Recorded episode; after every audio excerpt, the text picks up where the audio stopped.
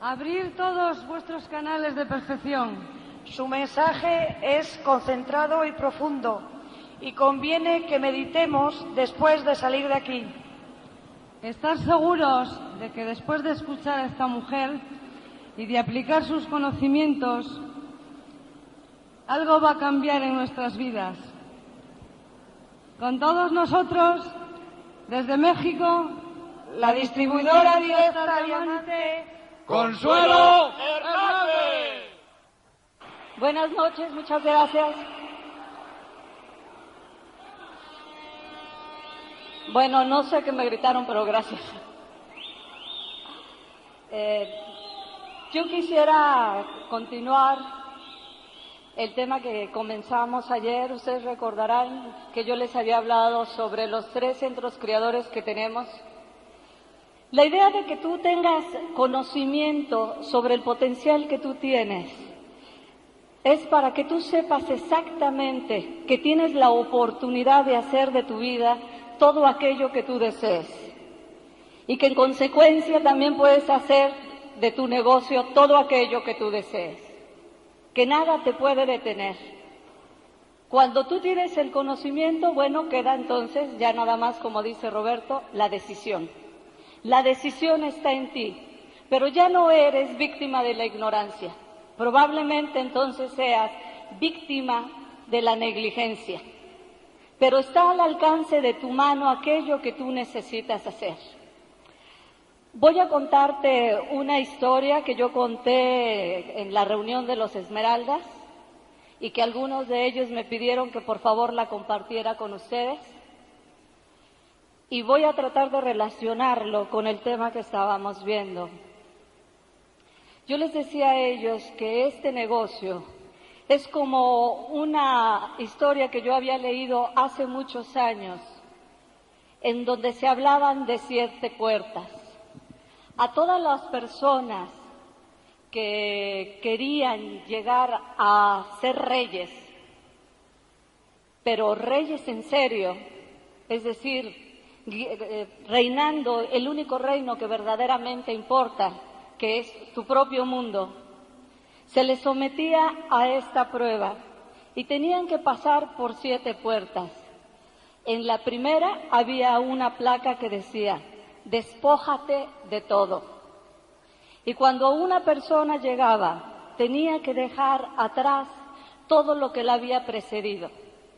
Naturalmente, el grueso de la gente que llegaba ahí no lograba pasar por la puerta porque siempre existía el apego de querer quedarse con aquello que había recorrido, recogido a lo largo de su trayecto. Los reyes tenían que despojarse de su corona, de sus vestiduras y de su poder. Los plebeyos, los mendigos, tenían que despojarse de sus harapos, de su autocompasión y de su mugre. Si tú en este momento eres una persona exitosa, un profesionista de éxito, un empresario económicamente fuerte, una ama de casa con la vida realizada, ¿sabes qué? A nadie le importa.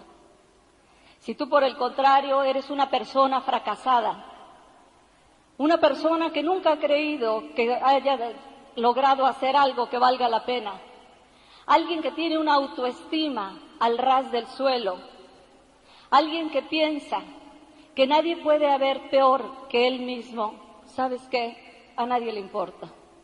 Lo maravilloso de este negocio es que cuando tú entras, se te presenta la primera puerta y en la entrada la leyenda sigue vigente. Despójate de todo. Para que tú puedas hacer este negocio, tú tienes que despojarte de tu condición económica si es que te está estorbando, si es que te ha llevado a formar un estatus económico, de todo tu conocimiento intelectual si es que te está estorbando, si es que te ha llevado a ponerte en un estatus intelectual que te impide tener la humildad suficiente para aprender de tu offline que ni siquiera fue a la escuela Si es cualquier otro tipo de cosa, eres una persona importante dentro de tu ciudad o socialmente. Si te está estorbando, tú tienes que despojarte de eso. Solamente aquellos que logran tener la dimensión de poder dejar atrás todo y partir de cero pueden comenzar exitosamente este negocio. Si tú has atravesado la primera puerta, la segunda es tu sueño. Existe un pasaje especial por donde solo caben los soñadores. Y en esa balanza te ponen como atrapito. Si tú no tienes un sueño, el tamiz de la segunda puerta te va a detener. Y hasta ahí vas a llegar en este negocio. La tercera puerta es fe. A nadie le sirve un sueño si tú no tienes fe suficiente para poder pelear por él, para creer en él. La fe le va a dar vida a tu sueño, lo va a rescatar del mundo de la imaginación para darle calidad de posibilidad si tú estás esta noche pensando en que es muy fácil decirte en fe, pero es muy difícil tenerla, recuerda lo que ayer escuchaste, la fe entra por los oídos. No en balde se te dan los cassettes. Cada vez que tú escuchas un cassette, tú estás viviendo la experiencia de otra persona y eso te va a llenar, te va a nutrir de la fe que tú necesitas. Tú necesitas repetirte una y otra vez, yo puedo, yo quiero, yo sé que lo voy a tener. Y en cuanto tú te lo repitas y tú te escuches, tú estás en ese momento levantando el dispositivo de la puerta que está deteniendo la fe que hay en ti. La fe no es un poder que tú puedas crear, es un poder que tú tienes porque Dios te la regaló. Simple y sencillamente que la tienes detenida, ni siquiera la has perdido. La expresión común de perdiste la fe es una mentira. Tú nunca pierdes la fe. La olvidas, la guardas, la pierdes de vista, pero siempre tienes el poder de recuperarla con solo escucharte a ti, que tú crees que puedes conseguir eso, en ese momento tú vuelves a tener esa fuerza. Si tú llegas a ese punto en donde la tercera puerta te es vedada, porque tú no cuentas con la fe suficiente, tú siempre puedes pedir la oportunidad y empezar a desarrollarla. La fe que tú necesitas en este negocio es en cuatro aspectos básicamente. Antes que nada, fe en ti mismo. Tú tienes que creer que tú puedes, recordar que eres el sueño que Dios soñó, que si Él te puso aquí, te puso naturalmente con todos los elementos para que tú ganes todas tus batallas, para que tú salgas victorioso de todo aquello que tú te propongas. En lo que tienes que creer también es en los demás porque si Él te hizo a ti, también los hizo igual a todos. No eres ni mejor ni peor. Tendemos mucho a calificar a las personas y a creerlas inferiores o, superiores. Las personas que aparentemente son mejores, la única diferencia que tienen es que han caminado un trayecto más que nosotros, pero no son mejores que nosotros tienen más experiencia, pero solo el tiempo y nuestro caminar va a determinar nuestro tamaño. El tercer aspecto de la fe que tú debes de desarrollar es en este negocio. Si tú no le tienes fe a este negocio, tú lo estás invalidando y tienes toda la razón, no te va a servir. Para que este negocio te sirva como vehículo para alcanzar aquello que tú quieras, Tú necesitas darle esa validez a través de tu creencia. El cuarto aspecto es creer en el sistema. Si tú crees que lo que estás recibiendo te va a servir, efectivamente te va a servir. Pero si en tu corazón existe la duda, tienes toda la razón, no te va a servir absolutamente nada. Yo tengo un hermano que es médico y tiene por costumbre, cuando recibe a un nuevo paciente, antes de aceptarlo, lo primero que le pregunta es, ¿por qué piensa usted que yo lo puedo curar? Y si el paciente no califica en el examen de fe, le dice definitivamente que él no es el médico que necesita y puede recomendarle a cualquier otro colega. Porque mi hermano sabe que una persona que no posee fe para que alguien pueda ayudarlo, la ayuda no va a llegarle nunca. El sistema te va a servir en la medida en que tú aceptes que lo puede lograr. Lo contrario de la fe es la duda. La fe es totalmente constructiva. La duda es destructiva. Tiene un poder de radiación destructiva que en cuestión de segundos puede destruir el más sólido de los sueños, la relación más estrecha. Cualquier cosa que tú le pongas duda, lo vas a ver desmoronarse. Probablemente a ti te parezca que esto no puede ser cierto. En su momento, la ciencia podrá demostrarlo de la misma manera que hace 200 años parecía cosa increíble que la radioactividad por radiación de un metal matara una vida, destruyera un organismo. Sin embargo, ahora eso es perfectamente lógico. Ese es el poder de la duda. Cuando tú tengas duda, trata de sacarla, dirigiendo tu atención al lado opuesto y repitiéndote simplemente yo creo, yo creo, yo creo, yo puedo. Si tú lo haces constantemente, va a llegar un momento en que ese poder de la fe verdaderamente te invada y lo sientas. La cuarta puerta, la cuarta puerta es el amor. En la cuarta puerta, tú tienes que demostrar cuánto deseo te acompaña para cumplir tu sueño. Si verdaderamente no estás comprometido, a ti te va a ser detenido ahí. Es probable que tú no avances en el negocio y ni sin embargo lo haces todo. Pregúntate qué intensidad de conseguir verdaderamente aquello tienes y ahí estará la respuesta de por qué tú no creces. Porque cuando hay un deseo intenso de obtener algo, esa puerta se pasa así, casi sin sentirla. Cuando tú la tocas, ya estás adentro. Porque el deseo mismo es un poder que te impulsa. La quinta puerta es también del amor pero visto en sus diferentes facetas.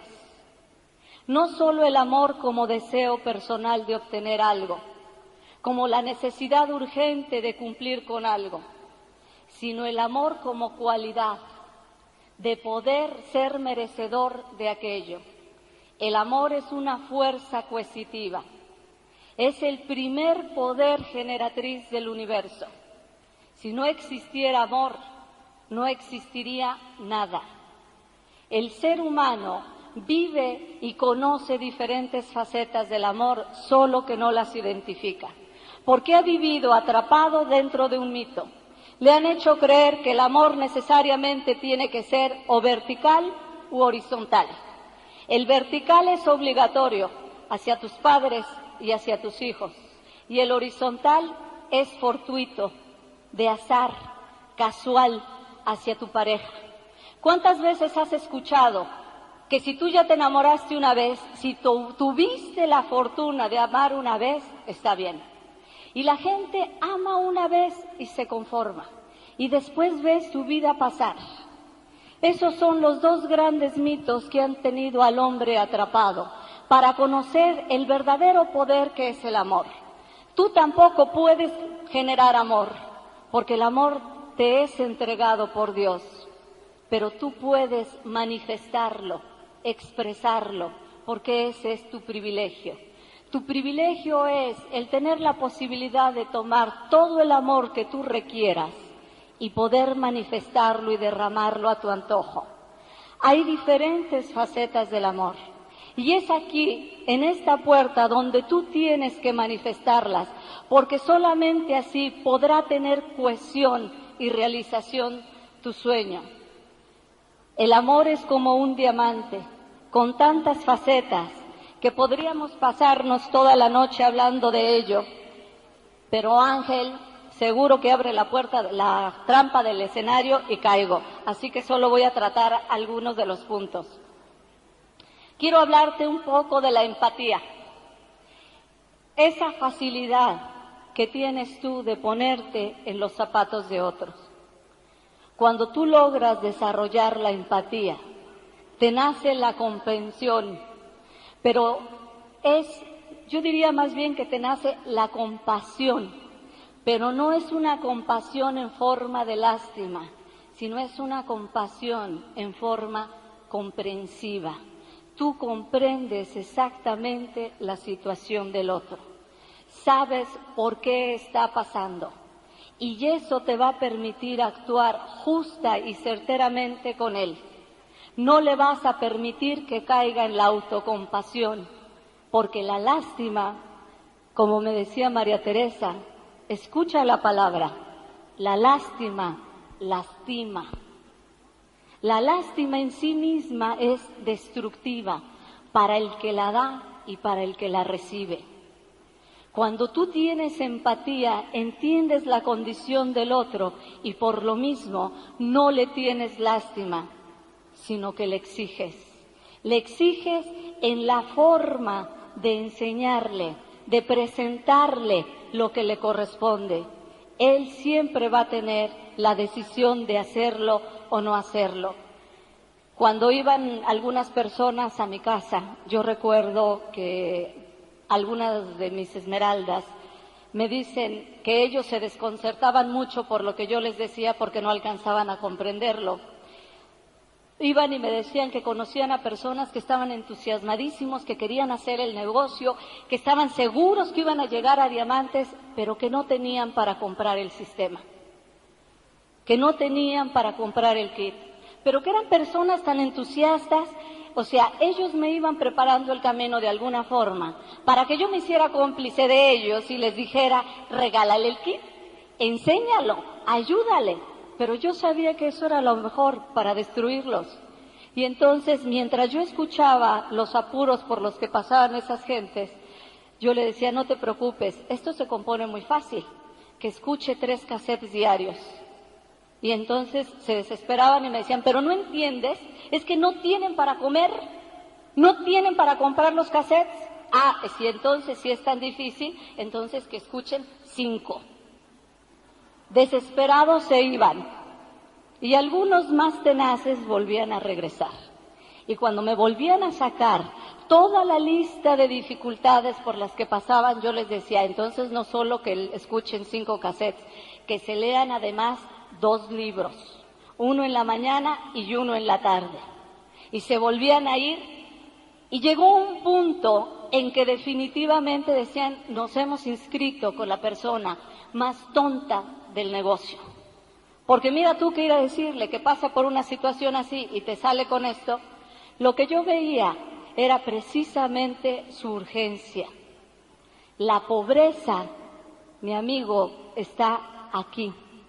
Yo he estado muchas veces quebrada, pero nunca he sido pobre, porque la pobreza está aquí. Cuando una persona acepta vivir en una situación tan apurada, de no tener incluso con qué comer, dime tú en dónde está su autoestima. ¿Al ras del piso o cinco metros abajo? Una persona que se autoestima nunca va a permitirse llegar a ese punto. Es capaz de hacer cualquier cosa trabajando, pero nunca va a aceptar rebajarse a sí misma hasta llegar a ese punto. Por eso es que me urgía más que ellos rescataran su autoestima.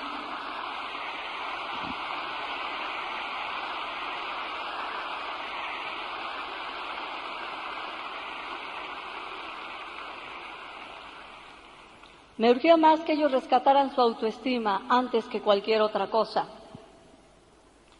Cuando tú empiezas a tener empatía, entiendes la situación del otro y en consecuencia eres más efectivo para ayudarlo. El entusiasmo. El entusiasmo es otra faceta del amor. Fíjate qué bien lo, lo definieron los griegos. Teos, Dios. Soma, cuerpo. Dios dentro de tu cuerpo. La energía divina fluyendo en tu cuerpo. ¿Cómo te sientes cuando estás entusiasmado? Con un bienestar interno que lo proyectas. Las cosas salen mejor cuando tú tienes entusiasmo. Y fíjate qué casualidad. Las grandes corporaciones actualmente lo están descubriendo y están preparando grandes programas precisamente para que los trabajadores de sus empresas empiecen a manifestar amor. ¿Por quién crees? Asómbrate, antes que nada, por ellos mismos. Las grandes corporaciones están armando programas para que los empleados levanten hasta cierto punto, porque no les conviene que la levanten tanto, hasta cierto punto la autoestima del empleado. Porque cuando el empleado tiene una autoestima demasiado baja, tiene poca productividad. Y trabaja, como decimos en México, yo no sé qué como digan, bajo la ley del valemadrismo. Al ahí se va. ¿Sí? Da, ¿Qué más da cómo salga?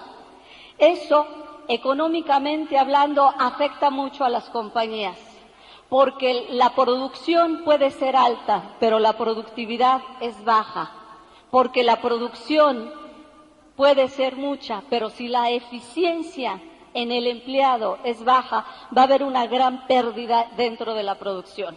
Imagínate tú una fábrica de tuercas. Si los empleados son producto, digo, son presas del valemadrismo, del ahí se va, finalmente no es mi dinero y finalmente no es mi negocio, entonces les va a importar un comino el optimizar los recursos de la compañía. Y si se echa a perder algo, bueno, pues que lo pague la empresa. Eso lo han descubierto recientemente las gentes que se dedican a las relaciones industriales, los nuevos psicólogos de las relaciones industriales, y han entrado al rescate de los valores del ser humano y ya han recomendado a las grandes corporaciones como vía de ahorro el crear programas en donde a los empleados em, los lleven a entusiasmarse. Fíjate, la General Motors, la Chrysler, tienen programas interesantes. En Estados Unidos, la General Motors, antes de que sus empleados se lancen de lleno a trabajar, ponen el himno de los Estados Unidos para tocar esa fibra emocional de cada uno de ellos. De esa manera, elevan el entusiasmo del día del empleado y después, bajo el grito de abajo Japón, em, los mandan a producir. Ahora, ¿y por qué crees que lo está haciendo la General Motors? Porque el mercado internacional de automóviles se les está yendo de las manos. La General Motors ya no es el gigante que fue cuando dominaba el mercado internacional de automóviles. Por eso es que ahora buscan darle un poco su valor al ser humano. Es curioso que nosotros en nuestro negocio, nuestro principal elemento sea precisamente ese y nuestro principal recurso es el entusiasmo. Tú lo practicas muy bien, por desde que, desde que tú entras en este negocio, lo recibes. Cuando tú llegas a un Open, encuentras una mano estirada para, para saludarte cuando tú llegas a un seminario, encuentras una mano estirada para recibirte. Cuando tú llegas a una convención, recibes también esa descarga de entusiasmo. Cuando tú escuchas una cinta, tú sientes la irradiación del entusiasmo de otras gentes. El entusiasmo es contagioso, pero se acaba. La mayor fuente de entusiasmo, sin embargo, la posees tú mismo la fuente de entusiasmo más grande que puede existir, a manera de pila eterna, de batería eterna, te la puso Dios. ¿Y sabes dónde? En eso que tú llamas sueño. porque basta con que tú pongas tu atención en tu sueño para que sientas nacer dentro de ti nuevamente esa energía que te da un bienestar y un impulso y un deseo de alcanzar aquello que tú deseas, que nada te puede parar. La segunda, otro punto, es la edificación. Fíjate bien, la edificación en español significa construir. Tú construyes cada vez que edificas. Cuando tú edificas a tus uplines, estás construyendo los cimientos de tu negocio. Si tú no has tenido el cuidado de edificarlo suficientemente, déjame decirte que los cimientos de tu negocio se están tambaleando. Cuando tú edificas a tus downlines, estás construyendo grandes pilares que van a crecer tanto como tú lo desees. Pero cuando tú edificas indistintamente a cualquier persona, tú lo que construyes son ciudades. Estás creando puentes de comunicación infinita con todas las gentes. La edificación es el reconocimiento del logro ajeno tiene su opuesto también, se llama envidia. La mejor definición que yo he leído de la envidia dice que es el dolor del bien ajeno. Te duele que otro alcance aquello que tú sientes que no vas a tener. Eso es posible que te pase cuando tú crees que otro tiene más suerte que tú. Pero cuando tú tienes el conocimiento de que eres el propio forjador de tu fortuna, tú no tienes por qué envidiarle nada a nadie. Tú puedes tener tanto o más que cualquiera de las personas que tú ves desfilar para en este escenario. La validez de la enseñanza de los diamantes, la enseñanza que comparten contigo los diamantes, reside precisamente en que tú creas que tú puedes hacer eso y cosas más grandes aún. La buena voluntad. La buena voluntad suena romántico, pero mira cómo el amor está tomándose en cuenta como elemento corporativo para dejar de ser elemento de romanticismo. La buena voluntad no es más que un sentimiento de bienaventuranza hacia, hacia todo y hacia todos empezando por ti. Cuando tú tienes buena voluntad hacia ti, tú te cuidas. Cuando tú tienes buena voluntad hacia los demás, tú respetas. Y el respeto es la tónica que va a llevar a que el hombre finalmente llegue al sistema ideal de gobierno, el autogobierno. Cuando el ser humano se respete a sí mismo y respete a los demás, y descubra que el límite, la frontera de su libertad termina exactamente donde empieza el derecho de otro. No vamos a necesitar leyes, vamos a poder gobernarnos nosotros mismos.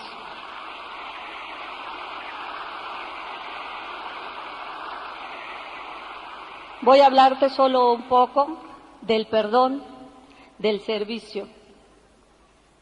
El perdón es tan necesario no solo en este negocio, sino en toda tu vida.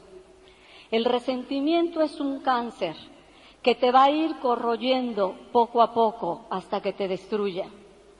Cuando tú no perdonas y guardas un rencor dentro de ti, el único afectado eres tú.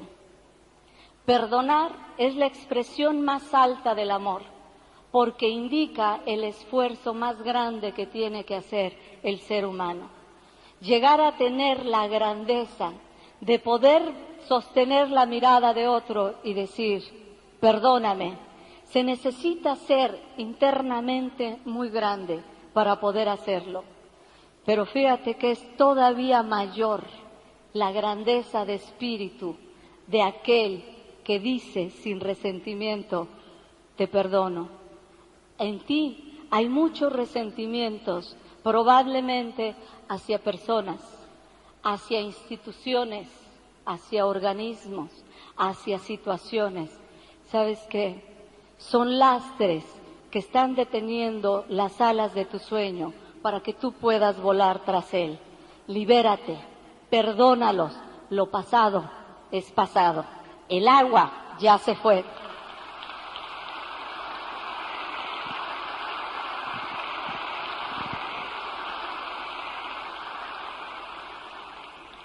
La gratitud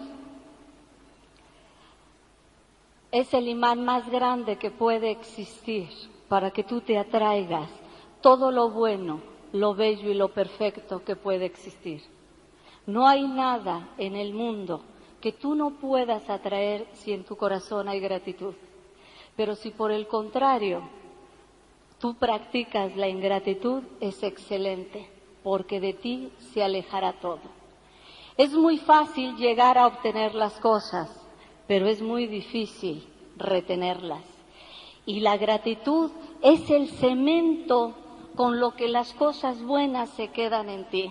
Yo no entendía por qué era posible que mi vida fuera como una onda senoidal. Subía y bajaba, subía y podía bajar otra vez.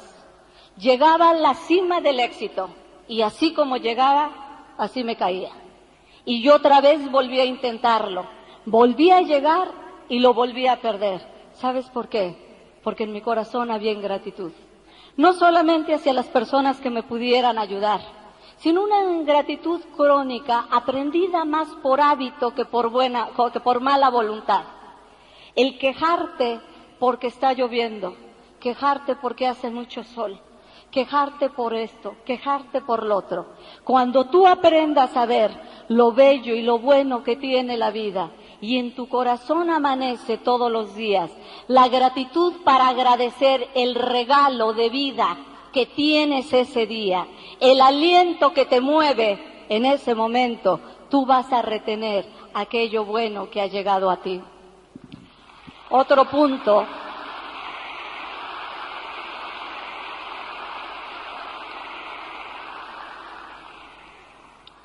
es el servicio.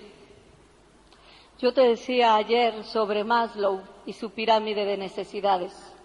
Te hablé sobre el cuarto peldaño que es donde está el poder, pero que es un poder que se refiere no a la manipulación de personas, sino un poder que se refiere a poder servir. Cuando tú logras demostrar que dentro de ti existe el deseo de desarrollar ese poder de servicio, no importa que no lo tengas. Basta el deseo para que tú empieces a crecer en ese sentido. Es el mayor poder que tú puedes tener. Servir es un privilegio porque implica dar. Es prerrogativa del ser humano pedir, pero es privilegio de Dios el dar. Y por eso es que el servicio es un poder. Cuando tú sirves tú entregas, fíjate en qué estatura estás. Cuando tú sirves, tocas por primera vez tu real dimensión con la que fuiste creado, esa que verdaderamente te corresponde. Servir es lo que te va a llevar a la autorrealización. Cuando tú empieces a disfrutar del servicio, tú estás preparado para la siguiente puerta. La siguiente puerta es la congruencia. Tú puedes pensar, sentir y decir cosas diferentes. Eso es incongruente. El núcleo de todos los problemas de los seres humanos reside básicamente ahí, en que pensamos una cosa, sentimos otra decimos una tercera y actuamos totalmente diferente de aquello. vivimos totalmente disparados, viviendo una deslealtad hacia nosotros mismos, dispersando nuestra energía. Cuando tú logras pensar, sentir, decir y actuar en justa concordancia, en ese momento tú eres congruente porque la puerta de la congruencia solo lo atraviesan gigantes. Si tú mides así espiritualmente, tú eres regresado. Hay una fuerza tan grande al atravesar ahí que tú necesitas una dimensión especial para no ser barrido por esa fuerza. cuando tú eres congruente, has acumulado toda la energía que necesitas para hacer el decreto de que yo puedo. Fíjate bien, en las convenciones hay mucha gente que llega a generar, a crear el compromiso de, de hacer verdaderamente este negocio. Si tú lo analizas, tiene su razón de ser. Hay gente que ha ido pensando en su sueño y lo ha ido nutriendo. Hay gente que ha estado sintiendo fe y amor y lo ha ido practicando. Y cuando alguien lo hace declarar, yo soy un diamante, de su garganta sale un poder tal que por fin lo consigue. Sin embargo, cuando tú logras llegar al segundo punto del patrón del éxito, comprométete, tú apenas vas comenzando. Faltan todavía seis puntos más. Y esos seis puntos tú los realizas cuando atraviesas la séptima puerta. En la séptima puerta hay una placa que dice, camina tu hablar. ¿Y cómo caminas tu hablar? ¿A qué equivale? Practica aquello que tú predicas. Entra en acción para que lo que tú quieres se manifieste porque ni el sueño más grande ni la fe más enorme tienen razón de ser si no existe el amor suficiente que te impulse a ponerte en movimiento. Quiero compartir contigo la lectura de un capítulo del libro de Og Mandídono, el vendedor más grande del mundo. Y lo quiero compartir porque con esto creo que se sintetiza perfectamente lo que yo he pretendido compartir esta noche. Dice, saludaré este día con amor en mi corazón, porque este es el secreto más grande del éxito en todas las empresas. La fuerza muscular podrá partir un escudo y aún destruir la vida, pero solo el poder invisible del amor puede abrir el corazón del hombre y hasta que no domine este arte, no seré más que un mercachifle en el mercado. Haré del amor mi arma más poderosa y nadie a quien yo visite podrá defenderse de su fuerza. Podrán contradecir mi razonamiento, podrán desconfiar de mis discursos, podrán desaprobar mi manera de vestir, podrán rechazar mi rostro y hasta podrán sospechar de mis ofertas especiales. Y sin embargo, mi amor les derretirá el corazón, a igual que el sol cuyos rayos entibian la más fría arcilla. Saludaré este día con amor en mi corazón. ¿Y cómo lo haré? De aquí en adelante contemplaré todas las cosas con amor y naceré de nuevo. Amaré al sol porque me calienta los huesos, pero también amaré la lluvia porque purifica mi espíritu. Amaré la luz porque me señala el camino pero también amaré la oscuridad porque me enseña las estrellas. Acogeré la felicidad porque engrandece mi corazón, pero también soportaré la tristeza porque descubre mi alma. Reconoceré la recompensa porque constituye mi pago, pero también daré acogida a los obstáculos porque constituyen para mí un desafío. Saludaré este día con amor en mi corazón y cómo hablaré Elogiaré a mis a mis amigos y se convertirán. Elogiaré a mis enemigos y se convertirán en amigos míos. Animaré a mis amigos y se volverán mis hermanos. Ahondaré siempre en busca de razones para elogiar. Nunca me allanaré a buscar excusas para el chisme. Cuando sienta la tentación de criticar, me morderé la lengua. Cuando me sienta inspirado a elogiar, lo proclamaré a los cuatro vientos. No sucede que los pájaros, el viento, el mar y la naturaleza toda hablan con la música de la alabanza para su Creador. ¿No puedo hablar yo acaso con la misma música a sus hijos? De aquí en adelante recordaré este secreto que cambiará mi vida. Saludaré este día con amor en mi corazón. ¿Y cómo procederé? Amaré a todas las clases de hombres porque cada uno tiene cualidades dignas de ser admiradas, aunque quizá estén ocultas. Derribaré la muralla de sospecha y de odio que han construido alrededor de sus corazones y en su lugar edificaré puentes para llegar por ellos a sus almas. Amaré al que tiene ambiciones porque podrá inspirarme. Amaré a los que han fracasado porque pueden enseñarme. Amaré a los reyes porque son solamente humanos. Amaré a los humildes porque son divinos. Amaré a los ricos porque sufren la soledad. Amaré a los pobres porque son tantos. Amaré a los jóvenes por la fe a que se aferran. Amaré a los ancianos por la sabiduría que comparten. Amaré a los feos por sus almas saturadas de paz. Y amaré a los hermosos por sus ojos de tristeza.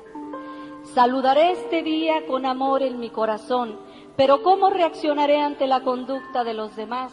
Con amor. Porque así como el amor es el arma con la que me propongo abrir el corazón del hombre, el amor es también mi escudo para resistir los dardos de odio y las lanzas de ira. La adversidad y el desánimo azotarán cual huracán mi nuevo escudo hasta quedar finalmente reducidos a fina lluvia. Mi escudo me protegerá en el mercado, me sostendrá cuando estoy solo, me estimulará en momentos de desánimo, pero también me calmará en época de gozoso éxtasis. Con el uso se fortalecerá y me protegerá cada vez más, hasta que un día lo pondré a un lado y caminaré sin estorbos entre todos los hombres. Y cuando lo haga, mi nombre será enarbolado bien alto en la pirámide de la vida. Saludaré este día con amor en mi corazón. ¿Y cómo me enfrentaré con las personas con quienes me encuentro? De una sola manera, en silencio y en mi fuero interno, les diré que les amo. Aunque dichas en silencio estas palabras, reflejarán en mis ojos, serenarán mi frente, harán que una sonrisa se asome a mis labios y harán eco en mi voz, y su corazón se abrirá. ¿Y quién es aquel que se negará a comprar mis mercancías cuando en su corazón sienta mi amor? Saludaré este día con amor en mi corazón y principalmente me amaré a mí mismo porque cuando lo haga, vigilaré celosamente todo lo que entre en mi cuerpo, mi mente, mi alma y mi corazón. Nunca jamás mimaré los apetitos de la carne, sino que más bien trataré mi cuerpo con limpieza y moderación.